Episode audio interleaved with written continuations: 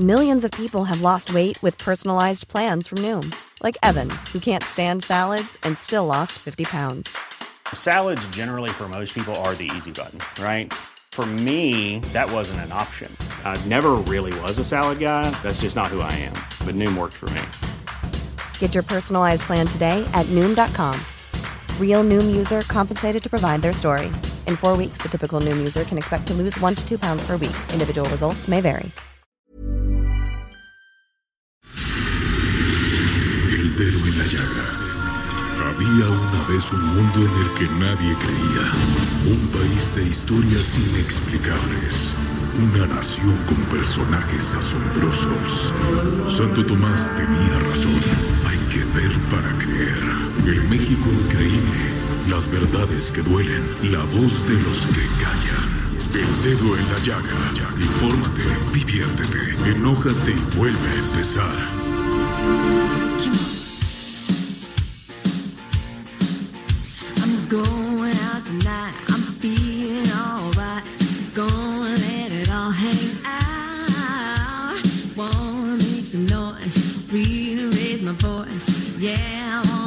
Scream and shout.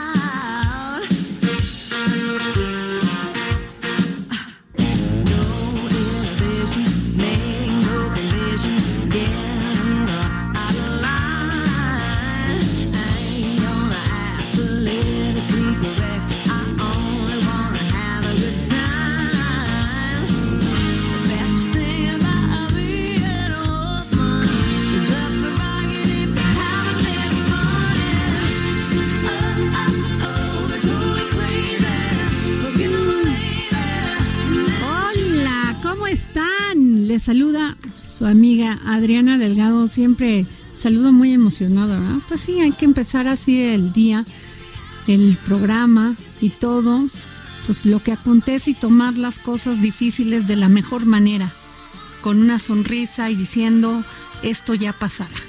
¿No? Y los saludo con mucha emoción este jueves 5 de marzo del 2020 y un poquito triste porque mi perrito se me acaba de enfermar, lo dejé con el veterinario, así que si se me tuerce la voz en, en este programa, por favor, compréndanme, entiéndanme, ¿no?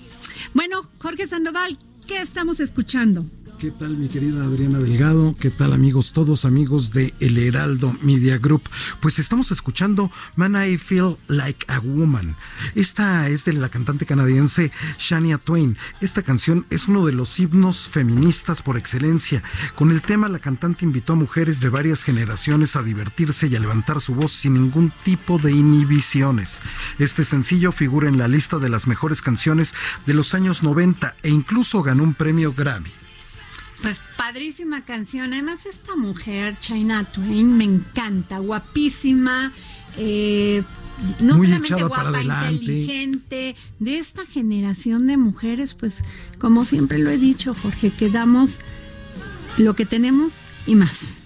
Efectivamente, que, que, que están rompiendo esquemas, que están echadas para adelante y que cada vez más pues están revalorando el lugar que siempre tuvieron o que debieron haber tenido a lo largo de la historia. Así es. Y fíjate, Jorge, que hoy la secretaria de Gobernación, Olga Sánchez Cordero, y la mayoría de las mujeres que encabezan las secretarías de Estado se reunieron en el Palacio de Cobián para dar su postura y acciones de cara al Día Internacional de la Mujer el 8 de marzo y el lunes 9 de marzo con motivo de un día sin mujeres.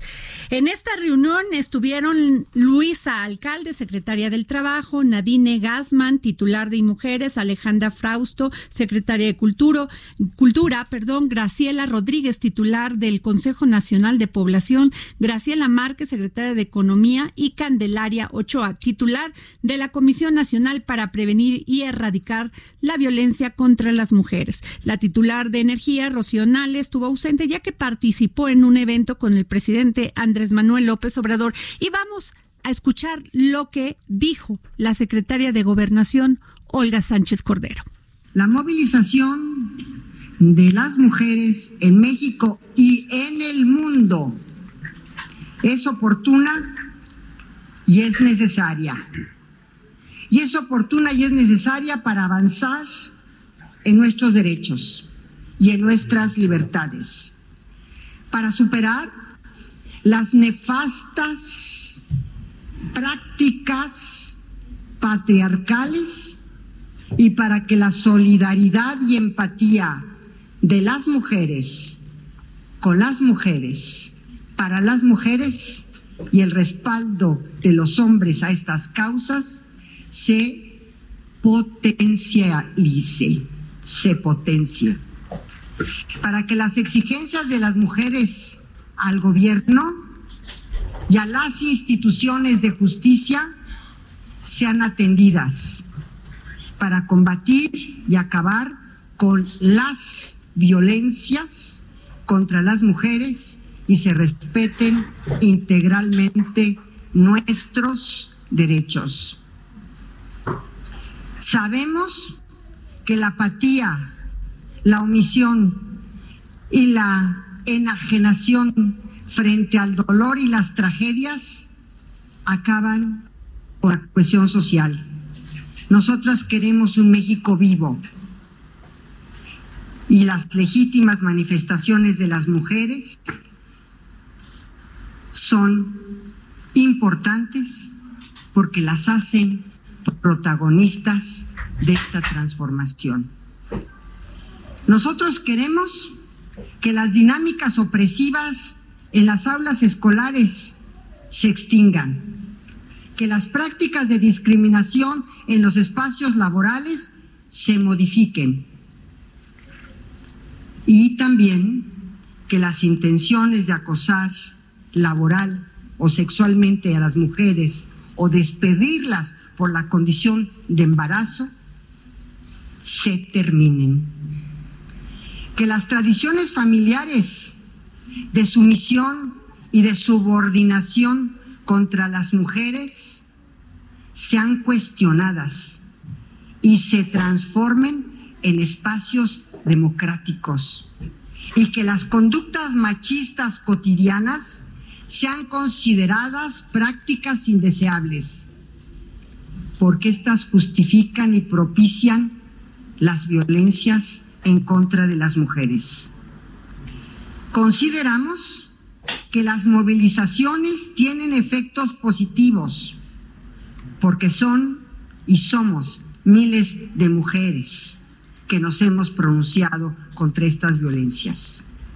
Este fin de semana y el próximo lunes, mujeres de todas las edades, de todas las condiciones, y que son fruto de luchas previas, y son la nueva semilla para dejar atrás de una vez por todas las experiencias opresivas para las niñas y las jóvenes de nuestra y de la siguiente generación. Queremos decirles de nuevo a las mujeres de México que desde el gobierno de México estaremos escuchando sus demandas, poniendo atención a sus reclamos, pero que también estamos trabajando día a día para contar con las mejores políticas y acciones para darles respuesta. Desde el Gobierno de México respetamos y garantizamos el pleno ejercicio de la libertad de expresión, de la libertad de asociación y de la libertad de manifestación. Hacemos un llamado para que todas las manifestaciones y eventos que tengan lugar con motivo de la celebración del Día Internacional de la Mujer se realicen con paz y civilidad. Y estaremos atentas para que las policías de todo el país respeten irrestrictamente el derecho de la manifestación y salvaguarden a quienes en ellas participen. Bueno, ahí están las palabras de la secretaria de Gobernación, Olga Sánchez Cordero, pronunciándose eh, de estos do- por estos dos días, el 8 de marzo y 9 de marzo, con motivo de un día sin mujeres.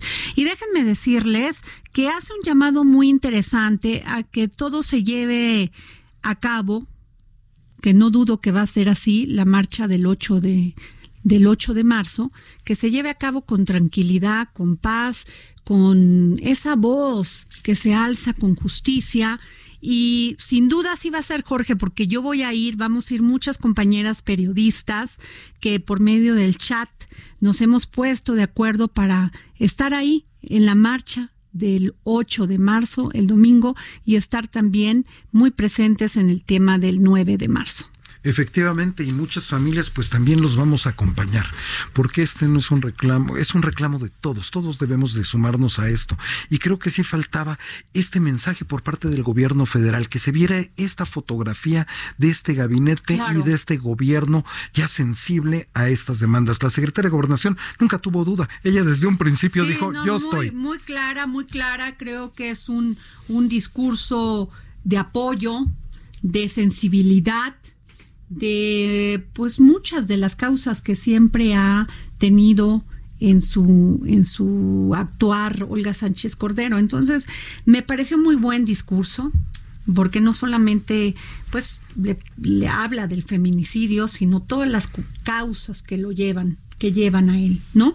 Y déjame decirte, Jorge, que tenemos estas cápsulas que mujeres talentosas, empoderadas, eh, fuertes, que son pues esa esa, esa vanguardia para la lucha contra esto que es la discriminación, la marginación, la violencia contra las mujeres. Y tenemos este mensaje que nos envía la diputada Wendy este, perdón, diputada Rocío Barrera de Morena, presidenta de la Comisión de Gobernación y Población. Vamos a escucharlo. Hola Adriana Delgado, habla la diputada Rocío Barrera Vadillo, presidenta de la Comisión de Gobernación y Población. Quiero enviarte un mensaje para tu programa El Dedo en la Llaga sobre el movimiento del 9 de marzo. El contexto de violencia que aqueja a las mujeres hace que cualquier acción tendiente a visibilizar este grave problema nacional, por mínima que sea, resulte de la mayor trascendencia. Por supuesto, veo con simpatía y sororidad todo movimiento pacífico que promueve el respeto de los derechos, sobre todo los relacionados con este tema. Con lo que respecta al antimovimiento convocado para el 9 de marzo, un día sin nosotras, el cual no contempla tomar las calles, sino de demostrar que hacemos falta en ellas, contribuyendo a decir ya basta de violencia, en lo particular como mujer, servidora pública, no lo promoveré, no por calificarlo como legítimo o ilegítimo, sino porque son decisiones que deben dejarse a la libertad de conciencia. Y lógicamente tampoco se trata de otorgar permiso. Por ello, mi equipo de trabajo, que cuenta con mujeres muy capaces, decidirá en el ámbito personal si se suma o no. En lo que a mí corresponde, realizaré actividades privadas. Te mando un fuerte abrazo. Pues ahí está la voz de la diputada Rocío Barrera. Cada quien en su libertad de decir lo que le parece este movimiento y cómo va a actuar el día 9 de marzo, ¿no? Pero eh, déjenme decirles que vamos a tener en la línea a la diputada Wendy Briseño de Morena, también presidenta de la Comisión de Igualdad de Género. Muy buenas tardes, diputada. Muy buenas tardes, Adriana y Samuel. Saludarles con mucho gusto a todo el auditorio de El Dedo en la Llaga. Muchísimas gracias, diputada. Diputada, ¿cómo vio el mensaje de la secretaria de Gobernación, Olga Sánchez Cordero? Pues mira, lo siempre reconocerse, pero al mismo tiempo, como ustedes ya decían, es congruente con la visión de la ministra, es congruente con las causas que ha defendido, eh, es congruente con las expresiones que además ha tenido en, todo el tiempo de en lo que lleva el gobierno. Eh, entonces, pues es, de- es, es obviamente de reconocerse, me parece muy, eh, pues también el, el, un buen mensaje el que hayan estado ahí, pues las secretarias, que hayan estado ahí la presidenta de mujeres, la comisionada de CONAVIM, es decir, me parece un buen mensaje para, eh, para la sociedad mexicana. Creo que eso es a- hacer el llamado, cerrar filas con las mujeres, hacer el llamado también a que las cosas transcurran como ella ya ha señalado, pero también el llamado a las fuerzas del orden público a que respeten, lo dijo de una manera pues totalmente enfática. Claro, Y, y eso me parece de resaltarse. claro.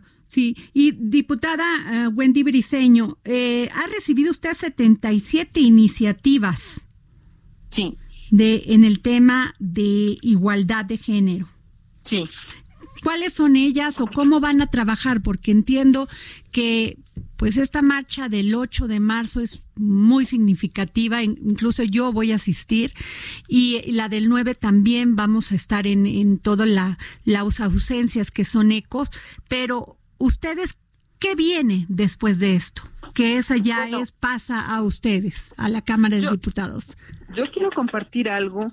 Creo que esta legislatura, denominada la legislatura de la paridad de género por su conformación, eh, no solamente es un número, un porcentaje que nos toca por derecho a las mujeres en cuanto a, participación, sino que tiene que ver también con una representación sustantiva. Ya ahí voy a tu primera pregunta. Eh, esta legislatura se ha caracterizado por promover en ambas cámaras activamente una serie de temas que conforman una agenda eh, de avance de los derechos de las mujeres. ¿Qué es lo que hemos, por ejemplo, votado? Y quiero ser muy, muy, además también señalarlo eh, con, con mucha claridad, destacarlo. Ha sido votaciones, hemos eh, impulsado de, pues pluralmente, hemos votado en conjunto, hemos votado de manera, eh, de, manera unánime diversos temas. Eh, en este caso hemos votado temas y, y, de, y, de, todos los grupos parlamentarios, hemos votado temas que atraviesan, por ejemplo, con la paridad, como ustedes saben, hemos votado temas que eh, eh, está en la Constitución ya, estamos votando las secundarias de paridad, eh, está, hemos votado también temas que tienen que ver con el avance de las mujeres en el desarrollo económico, que tienen que, eso es parte también de la igualdad sustantiva, lo que tiene que ver con la visibilización de violencias, uh -huh. violencia política por, en razón de género, violencia política contra las mujeres en razón de género, para poder cerrar la pinza con la paridad. Esta parte de violencia política en razón de género está en el Senado de la República, entendemos que ya en votaciones en comisiones unidas y que la van a pasar a su pleno para eh, con modificaciones que pueda haber, pasarla para acá y que podamos hacer lo propio en Comisiones Unidas, justamente con la diputada Rocío Barrera que tenías tú hace un momento en un mensaje, eh, que es la presidenta de Gobernación, y votamos en Comisiones Unidas con Igualdad y Gobernación el tema de violencia política y con eso poderle garantizar a las mujeres una participación libre de violencia uh -huh. en el ámbito público.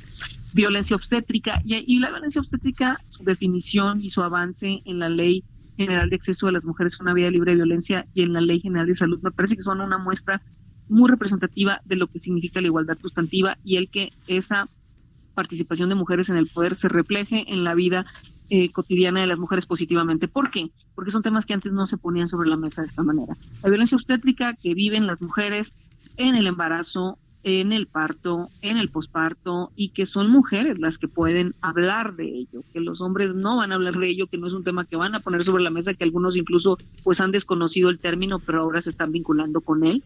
Entonces, ese tema es importante también, también se votó, también está en el Senado, hemos votado sobre el avance de las niñas y las mujeres en la ciencia, tenemos algunas iniciativas eh, pendientes eh, que ya se están eh, trabajando, por ejemplo, que tienen que ver igualmente con temas están llegando a la comisión, por ejemplo, proteger a las a víctimas indirectas en caso de feminicidio, por ejemplo, eh, avanzar más en, en, brecha laboral, que eso es muy importante, derechos sexuales y reproductivos que se han, eh, se han ya presentado varias iniciativas en el tema y que, bueno, en nuestro caso nos han tocado para opinar, pero también necesitamos pues que la, la, la, comisión directamente dictamine junto con otras comisiones y podamos avanzar claro. en los derechos sexuales y reproductivos de las mujeres. Ese es más o menos el panorama qué, de lo que hemos votado y de lo que estaremos votando. Qué bueno, diputada Wendy Briseño, porque ustedes son nuestra fe y nuestra esperanza para legislar y estos casos no queden impune, impunes. O sea, muchas este, discriminación, eh, marginación, desigualdad salarial, muchos, muchos puntos que deben de corregirse. ¿Y quién más que ustedes, nuestras mujeres que están en la Cámara de Diputados? Exactamente, de eso se trata la representación sustantiva y solo precisar algo. ¿Qué es lo que tenemos pendientes de iniciativas que estaremos votando próximamente? Son 38, ¿no? De 77 uh -huh. que han entrado, que hemos discutido, son 38. Ahí ya En breve tenemos eh, otra sesión ordinaria, seguimos discutiendo, pero sí quiero ser también muy empática y tiene que ver con lo que tú comentas, Adriana. Nuestra representación y compromiso es con la causa de las mujeres de manera amplia y hemos procurado ir siempre más allá de colores. Claro. Y diputada, ya por último, eh, le quiero preguntar, porque el buen juez por la casa empieza. ¿Qué pasó con este, con este caso de acoso sexual ahí en la Cámara, que hay 11 denuncias? ¿Qué van a hacer ustedes? Porque eh, eh, queremos ver que ustedes actúen ahí primero. Mira, atenderlas, eh, definitivamente. Ya teníamos tiempo que hemos estado en los trabajos de los lineamientos para la prevención, eh, para que pues por fin la Cámara cuente con eso. Han pasado con han pasado legislaturas y no se contaba con un protocolo para atender los casos de acoso. Eso es- hay, eso hay que decirlo. Y por supuesto que desde que empezó la legislatura se nos empezaron a acercar eh, pues diversas mujeres a señalar casos que se han ido atendiendo de, de- de- se han ido atendiendo en todo este en todo este transcurso en este transcurso de tiempo. Ahora eh, hay que atender estos casos que se han señalado, que se están denunciando, atenderlos con toda la pues eh, vaya con, con todo el compromiso de lo que hemos dicho públicamente y como tú bien dices así tiene que ser interiormente con esa con, con, con esa manera que, la, que nos hemos estado comprometiendo y pronunciando y decir también que en el caso de la Comisión de Igualdad de Género en concreto, nosotras hemos recibido denuncias de muchos tipos, no solamente estoy hablando de denuncias internas. Viene con nosotras gente, mujeres, sobre particularmente, mujeres que han tocado muchas puertas, Adriana, que ya se cansaron de tocarlas porque las instituciones no están haciendo necesariamente su trabajo y ese llamado también institucional que hacemos en toda la República. Pero entonces vienen y buscan atención. Entonces nosotras firmamos hace 15 días un, un- un convenio de colaboración con eh, la Comisión Ejecutiva de Atención a Víctimas, por lo pronto de la Ciudad de México, para estar canalizando, porque nosotras no, no ten- pues, no son- tú sabes cuál no es, es nuestra facultad y nuestra materia. No tenemos como tal un cuerpo de abogadas, eh, pero para canalizarlas a las instituciones, pero el convenio pues hace que ese compromiso sea fortalecido. Y de esa misma manera vamos a actuar y vamos a estar dando seguimiento aquí. Hoy mismo yo en una intervención en mi curul pues hice el llamado a la mesa directiva y a la Secretaría General de la Cámara porque así como están publicados los lineamientos tienen que darles la máxima difusión para que sepan las mujeres dónde tienen que acudir y cuáles son los pasos. ¿Y va a haber responsables o ya están investigando? pues ya se está investigando y por supuesto que siempre tiene, tiene que haber responsables y se tienen que aplicar, por supuesto, las, las medidas y las sanciones correspondientes. Pues muchas gracias, diputada Wendy Briceño, presidenta de la Comisión de Igualdad de Género. ¿Qué va a hacer usted el 9 Bueno, de marzo? voy a, voy a unirme, voy a unirme al paro. Yo he expresado mi, mi apoyo a todas las mujeres de México. Yo voy a unirme al paro y por supuesto que también el 8 vamos a marchar. Muy bien, pues ahí nos veremos, diputada. Gracias, Adriana. Muchas gracias, hasta luego. Pues estas son las palabras de la diputada Wendy Briceño. Nos vamos a un corte y regresamos.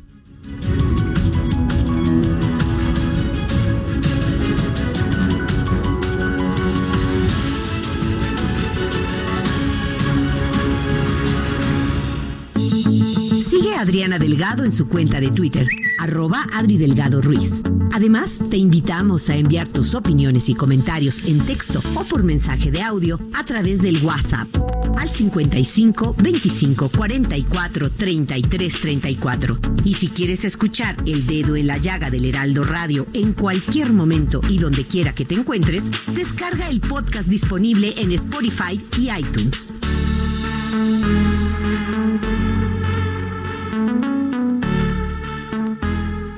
Heraldo Radio. La HCL se comparte, se ve y ahora también se escucha.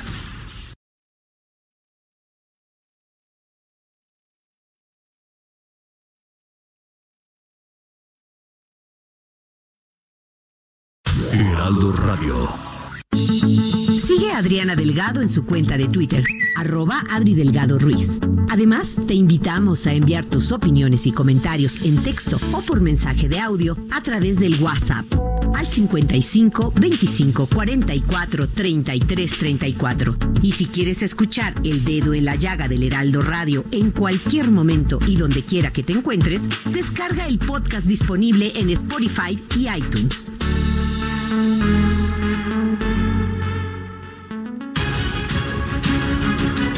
Regresamos aquí al dedo en la llaga. Yo soy Adriana Delgado. Me acompañan en esta mesa mi querido amigo Samuel Prieto y tenemos un invitado De lujo. de lujo, de lujo. Rafael Rojas. ¿Quién no, no, quién no ha leído a Rafael Rojas? Digo, Claro. quien no lo ha leído, o sea, no ha leído nada, ¿eh? Se han perdido de bastantes un cosas. fabuloso historiador y ensayista. Y lo hemos invitado, además, un honor, maestro. Gracias, Muchas por gracias. estar aquí. Gracias a ustedes. Porque recientemente publicó un ensayo que se llama Preguntas breves sobre el antes y después en este maravilloso libro que se llama La Respuesta Liberal y que final este libro fue recientemente publicado por Arte y Cultura del Grupo Salinas y dirigido por el maestro Sergio Vela en colaboración con la editorial El Equilibrista. Rafael, Muy bien, sí. ¿me permites hablarte de tú? Claro que sí. Rafael, favor. muchas gracias por estar aquí. Es un honor recibirte. Muchas gracias. Y pues breves preguntas breves sobre el antes y el después de qué, Rafael, del liberalismo, Sí.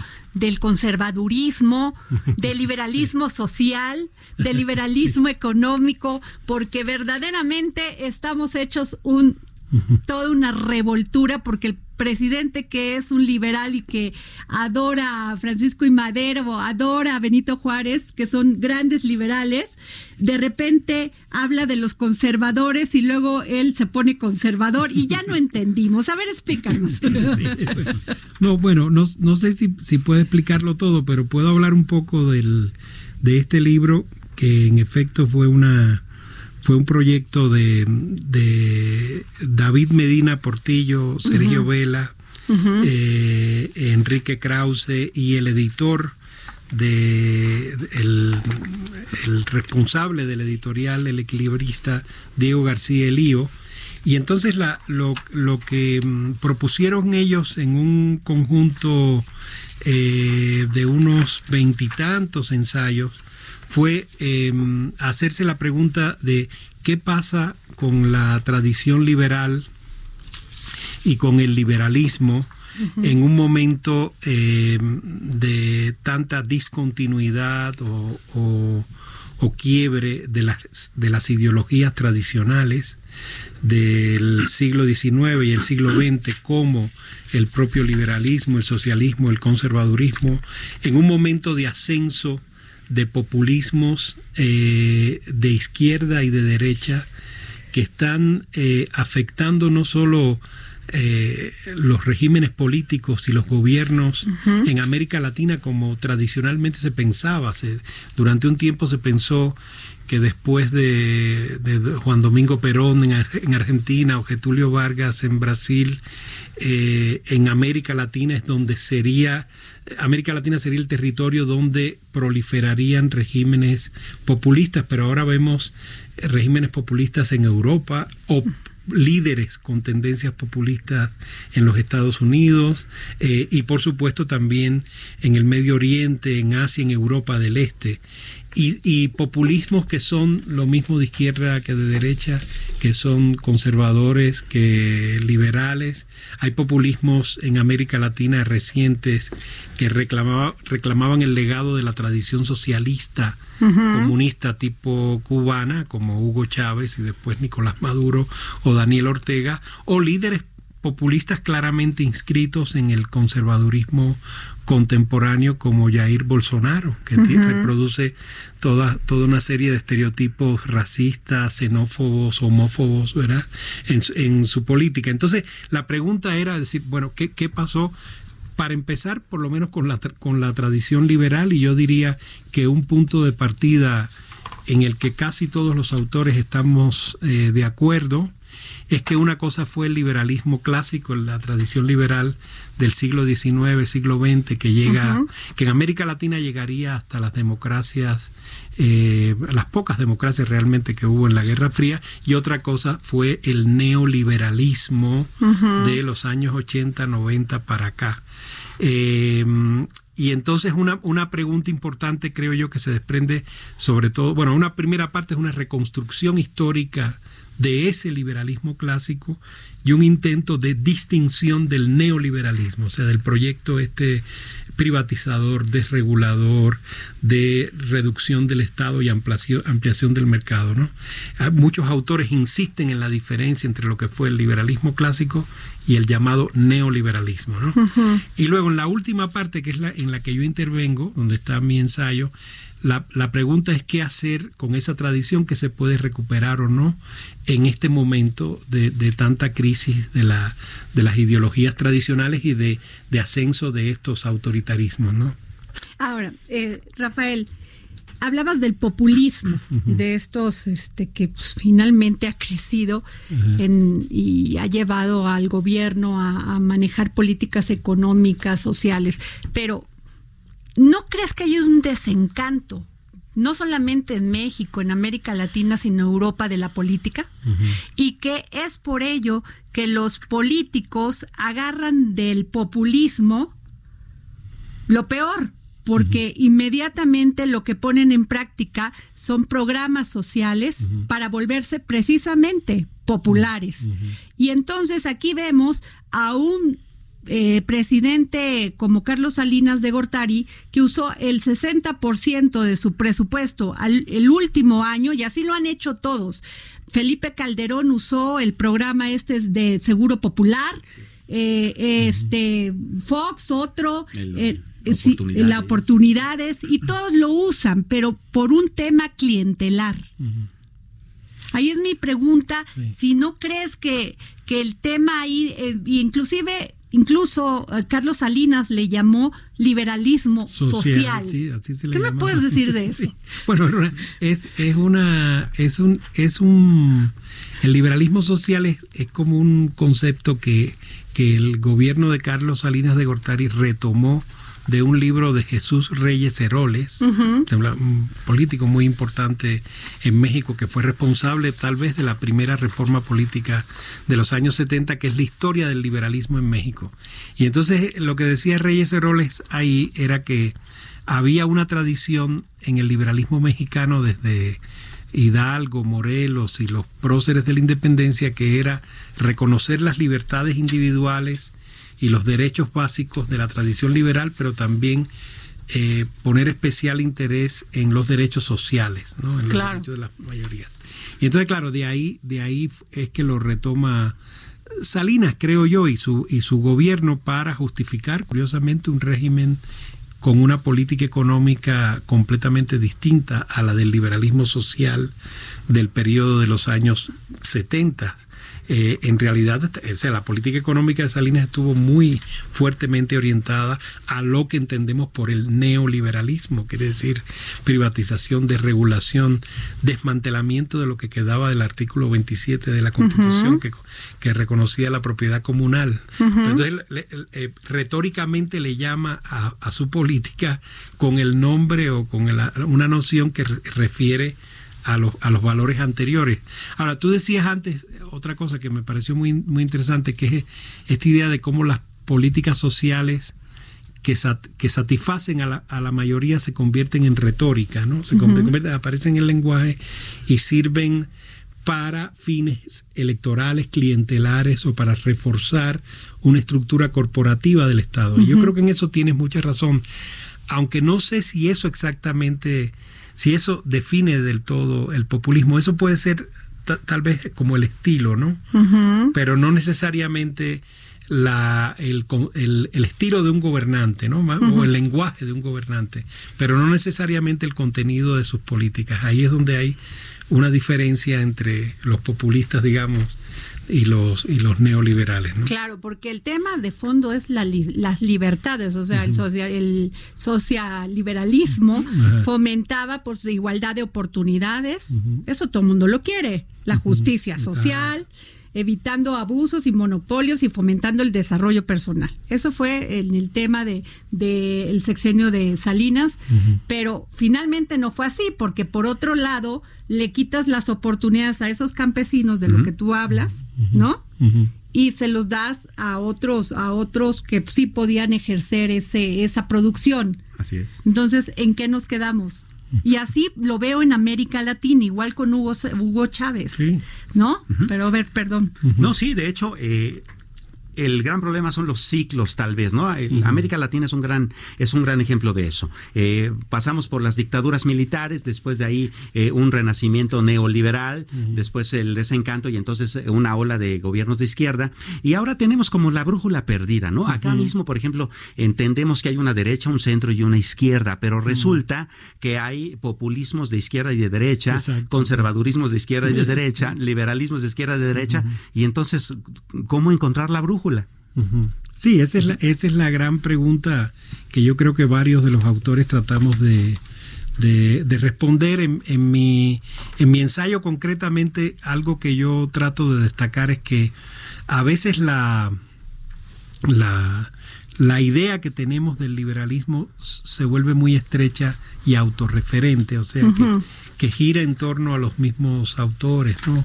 Thomas Hobbes y John Locke como Sí. los precursores y luego Rousseau, Montesquieu en Francia y en, y en el mundo anglosajón eh, John Stuart Mill y después sus seguidores. Y entonces hemos perdido, yo creo, de vista los, las zonas de contacto del liberalismo con otras tradiciones como el socialismo o la socialdemocracia.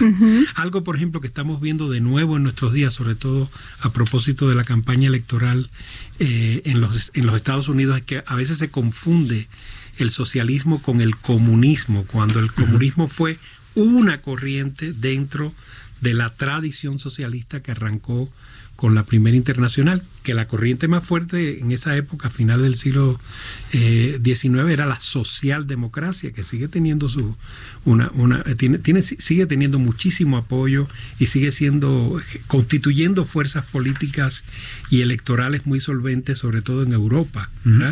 En América Latina, no, yo, yo tengo la, la- la hipótesis de que en el siglo XX latinoamericano, que era el- cuando podía desarrollarse una socialdemocracia, no pasó por qué los populismos de izquierda, la revolución mexicana y los nacionalismos revolucionarios de algún modo usurparon las causas de la socialdemocracia. Porque claro, esos regímenes, esos proyectos políticos eran los que abanderaban, digamos, causas como la reforma agraria, la- el, el derecho a la vivienda, la alfabetización, la educación y la salud para todos. Entonces, esas causas que en Europa eran de la socialdemocracia, Ujú. aceptando el liberalismo democrático, en América Latina se convirtieron en banderas de la Revolución Mexicana y los populismos de izquierda, digamos. Hubo como un desplazamiento ahí, ¿no? Pero tal vez por eso mismo sea un buen momento para repensar la pertinencia eh, tanto del liberalismo en su versión clásica como, como de la socialdemocracia hoy en, América Latina. Claro. Y tú dijiste en un ensayo liberales contra el racismo, ah no, que lo publicaste en La Razón. Sí. Dijiste que, que Lila, Lila, Lilla, Mark Lillard, sí. Concluye que el triunfo del conservadurismo en Estados Unidos de la mano de un político que ni siquiera es político ni conservador como Trump se debió a que el magnate vendió promesas nacionalistas a un el- electorado racial y culturalmente identificado como homogéneo. El discurso de la identidad se había apoderado de los dos grandes partidos, el republicano y el demócrata, solo que el primero articulaba el viejo tópico de la identidad nacional, mientras el segundo la apostaba al multicultu- Multiculturalismo. sí. ¿Qué Sí. tal? Bueno, es muy- a lo mejor es complicado, pero sí. Sí, no. O sea, una cosa, lo que, lo que hizo Trump y lo que, lo que hizo en la campaña de 2016 y lo va a hacer ahora de nuevo, es apelar a la identidad nacional, digamos, Ajá. los Estados Unidos, bueno, make America great again, o sea, la, la cosa, la grandeza americana. Ahora, ¿qué, ¿qué transmite Trump tanto con su discurso como con su electorado por, por el concepto de América? Una América en la que se identifica la población anglosajona eh, protestante mayoritariamente, aunque pueda haber de otras religiones blancas, fundamentalmente. e, es- ese concepto de América excluye automáticamente a, grandes masas de la población de Estados Unidos, los afroamericanos, los hispanos, los inmigrantes de distintas eh, procedencias, los que se identifican eh, que es cada vez más ascendente en Estados Unidos, no a partir de la raza o de la religión, sino de la preferencia sexual o la identidad de género. Entonces, ¿qué es lo que, qué es lo que está sucediendo? Lo dicen muy bien Steven Levitsky y Ziblatt en un estudio reciente sobre la crisis de la democracia en Estados Unidos, que el, el electorado americano se ha partido en dos. Luego está el electorado del centro de los Estados Unidos que gira en torno a estos valores tradicionales de la identidad blanca anglosajona y luego las costas que es las que están que, que se han vuelto ah, naturalmente el electorado del Partido Demócrata que es el que es el multicultural. Ahora lo que yo digo que es un problema no solo yo lo dice Lila y lo dicen otros estudiosos es que lamentablemente los- las dos corrientes están apelando a la identidad como eje. Una a la identidad blanca anglosajona que creen que es mayori- mayoritaria o debería ser mayoritaria y hegemónica en los Estados Unidos. Demográficamente ya deja de serlo, pero más o menos así. Y otros a las identidades particulares, las de los, los afroamericanos, los hispanos, los latinos. Y de estos de estos dos candidatos o este bueno de estos dos posibles candidatos a la presidencia de la República por el, por el Partido Demócrata, Demócrata. Biden y, Ajá. y, Y este, Sanders. y Sanders, ¿quién es el que le apuesta a uno y quién es el Buena- que le buena apuesta pregunta. a otro? Sí, Según yo creo, yo creo que, Rojas. bueno, yo creo que Bernie Sanders ha tratado de desmarcarse un poco, no, no del todo, pero un poco de la estrategia identitaria de los demócratas, eh, buscando con una reformulación de una de un proyecto político basado en la extensión de derechos sociales, ¿no? El- Ujú. el, el derecho, cobertura universal de salud y educación, eh, derechos laborales, dere- entonces eh, ya esos son argumentos, digamos, que no, que son transversales, digamos, que, que- que involucran a toda la sociedad y que no son específicamente eh, reivindicaciones eh, eh, concretas para la comunidad afroamericana o la hispana, ¿verdad? Eh, em, y creo que ese, esa es una ventaja y una limitación de la campaña de Sanders, porque está excluyendo a sectores de los afroamericanos, los hispanos y de, de, algún, de algunos que sectores. se vuelve conservador. no, que está, no, y que, que sí quieren reivindicaciones particulares, no están pensando tanto a un nivel, ¿sabes?, de las grandes mejoras sociales. Y ahí es donde yo creo que Biden ha ascendido muy poderosamente en las últimas semanas, porque lo que le ha dado el impulso a Biden, sobre todo en el sur de los Estados Unidos, en Massachusetts es muy intrigante, porque ese era además el estado de Elizabeth Warren, que era una contrincante de él y le- y le ganó. Pero en el sur ha sido sobre todo el apoyo de los afroamericanos. Es Las como- negras de- de- que la- que le han quitado el apoyo a, a Bernie Sanders, se lo han dado explícitamente a Biden. Yo supongo que también por compromisos ahí y relaciones previas del periodo de la vicepresidencia de Biden con Obama, que debe haber tenido mucha relación Es con cierto. eso. Visto así, parece que estamos ante un escenario como de política de nichos, ¿no? Ahí está, ahí, ahí está, sí, ¿no? exacto, sí. Porque al final del día Trump, por ejemplo, llegó también a través de las minorías este, blancas, sí, ¿no? ahí está, Entonces, sí. este, eh, Sanders está eh, des- divorciándose de unas y metiéndose con otras. Lo mismo Biden y pasa en los países latinoamericanos en el mundo. Entonces, estaríamos tal vez, Rafael, eh, si hay populismos y, y- y- y conservadurismos y esos de izquierda y de derecha, estaríamos más bien pensando en que el mercado político ahora es pragmatismo de izquierda y de derecha y ya. Pero, y yo te quiero hacer otra pregunta Bueno, también, porque Trump un día es conservador y al otro al- y al otro día liberal. Un día es proteccionista y al otro día Y así muchos gobernantes. Bueno, yo no le veo el, el liberalismo a Trump por ningún lado. no, ninguno. No, ninguno, porque es que no, ese es un político Como empresario como que cree en la libre Bueno, pero eso- empresa es que y Eso, eso, eso, ti- eso tiene que ver con un aspecto limitadísimo de la tradición liberal que Ok. tiene- o sea, que, y que la y que lo compartieron desde, desde el siglo XIX los conservadores, incluso muchos socialdemócratas. No es algo como muy específico. Pero eso tiene que ver con el capitalismo, en resumidas Claro. cuentas.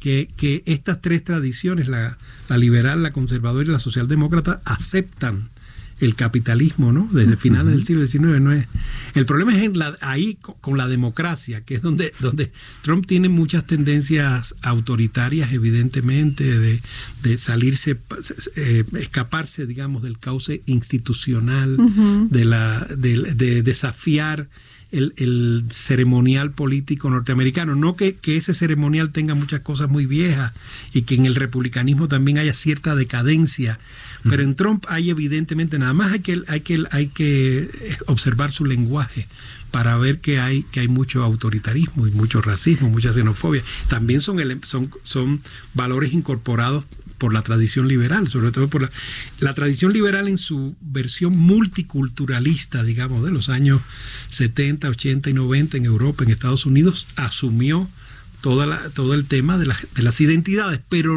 nunca pensando que la política tenía que desplazarse de- del todo a- hacia esos nichos, ¿verdad? como, como tú decías, hacia la identidad, perdiendo lo, lo que podríamos llamar lo común, que es la ciudadanía, ¿sabes? Claro. Y es la, la igualdad de derechos civiles, políticos, sociales, económicos, los que quieras, pero para toda una ciudadanía. Y eso tiene que ver con el constitucionalismo. El, liberalismo es de esas tres corrientes que yo decía la más fuerte en el plano constitucional, ¿no? Y ahí es donde no, no, no encaja bien Trump como, ¿sabes? Como, como un político eh, liberal.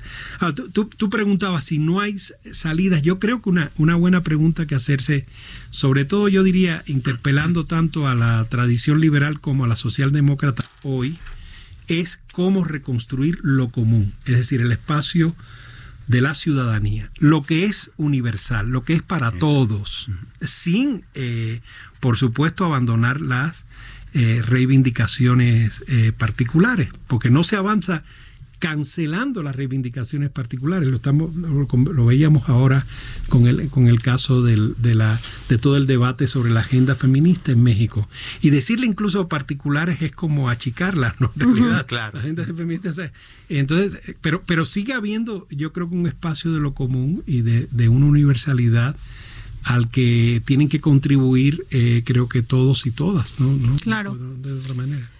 Te quiero preguntar una cosa muy sencilla. Como mexicano de pie, que andamos en caminando, que nos están escuchando, ¿cuándo sabes que eres conservador y cuándo sabes que eres liberal? ¿Cuándo, en qué momento dices, ay, soy conservadora? Ay, no, soy liberal. A ver, Está dime. bien, claro, no es, no es, no es, no es, no es en el plano de las ideas, yo entiendo. Ajá. En el plano de la, de la vida cotidiana en nuestros países, yo creo que ahí sí se va a pare- o sea, durante mucho tiempo el plano de las ideas era muy diferente en México y América Latina que en Estados Unidos. Por ejemplo, en Estados Unidos, ser liberal, liberal quiere decir ser un demócrata del Partido Demócrata, quiero decir, o socialista, me dice que estás de acuerdo con la salud, la educación para todos y todo ese rollo, ¿no? Y un conservador es el que está que está en contra, digamos, ¿no? Y que está más, o sea, el sociali- el, liber- el liberal está de acuerdo con la igualdad, digamos, ¿no? Y el conservador defiende siempre la libertad, etcétera. En América Latina no era así, era era diferente.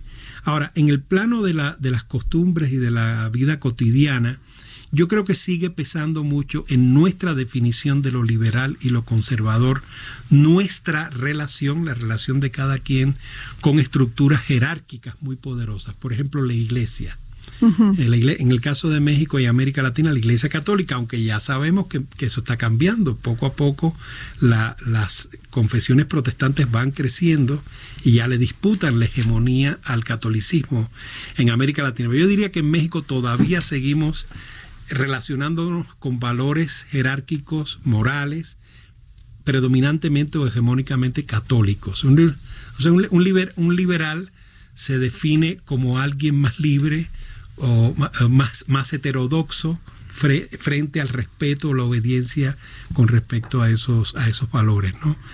Eh, un conservador gira más, digamos, o tiende más a seguir defendiendo el repertorio de valores y el eje de jerarquías de la, de la tradición católica. Ese puede ser un punto que naturalmente tiene muchas eh, ramificaciones, tiene que ver, por ejemplo, con la, en, en el, en el plano de la moral, tiene mucho que ver con, la, con los temas de la orientación sexual, de la identidad de género, con, con, los, con, con el derecho eh, a- con ciertos derechos, el, el portar o el consumo de ciertas drogas, ya sabes, es to- todo un mundo eh, que tiene mucho que ver con esa definición cultural o moral de lo liberal y lo conservador. Lamentablemente es un tema que no se, no se trata en el libro. En el libro todo se mueve en el plano de las ideas y de las ideas políticas, ¿no? Que Pero ya que te tenemos aquí, quise bajarlo un poquito. Y luego, tú señalas que el liberalismo se está volviendo antidemocrático por el control de la sociedad informatizada y la limitación de los derechos civiles justificada de la seguridad nacional, en la seguridad nacional. Sí, eh, ahí sí estoy hablando un poquito más de, de los regímenes liberales en términos constitucionales, legales, y un problema, dos problemas que, que observo, y no, no yo, sino muchos autores. El- lo- uno es esta, es esta falta de control, ¿sabes? Sobre la, sobre la información que tiene sus ventajas, su elemento ultrademocrático, vamos a decir desde abajo, pero también de sus problemas como las fake news, ¿verdad? Y lo otro, el otro es el tema tremendo de la seguridad nacional que se reproduce en forma de un protagonismo cada vez mayor de los ejércitos, que es tremendamente preocupante en temas de cualquier tipo, desastres naturales, crisis humanitarias.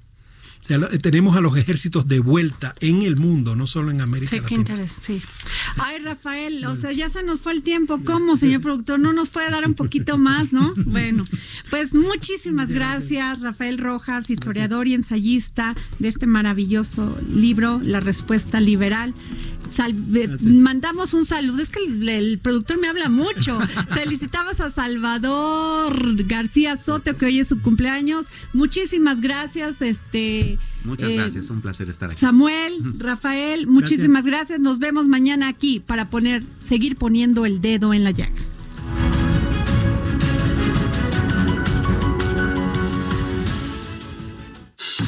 Esto fue El Dedo en la Llaga con Adriana Delgado. Heraldo Radio. Hey, it's Paige DeSorbo from Giggly Squad. High quality fashion without the price tag. Say hello to Quince. I'm snagging high-end essentials like cozy cashmere sweaters, sleek leather jackets, fine jewelry, and so much more. With Quince being 50 to 80% less than similar brands. And they partner with factories that prioritize safe, ethical, and responsible manufacturing. I love that. Luxury quality within reach. Go to quince.com slash style to get free shipping and 365 day returns on your next order.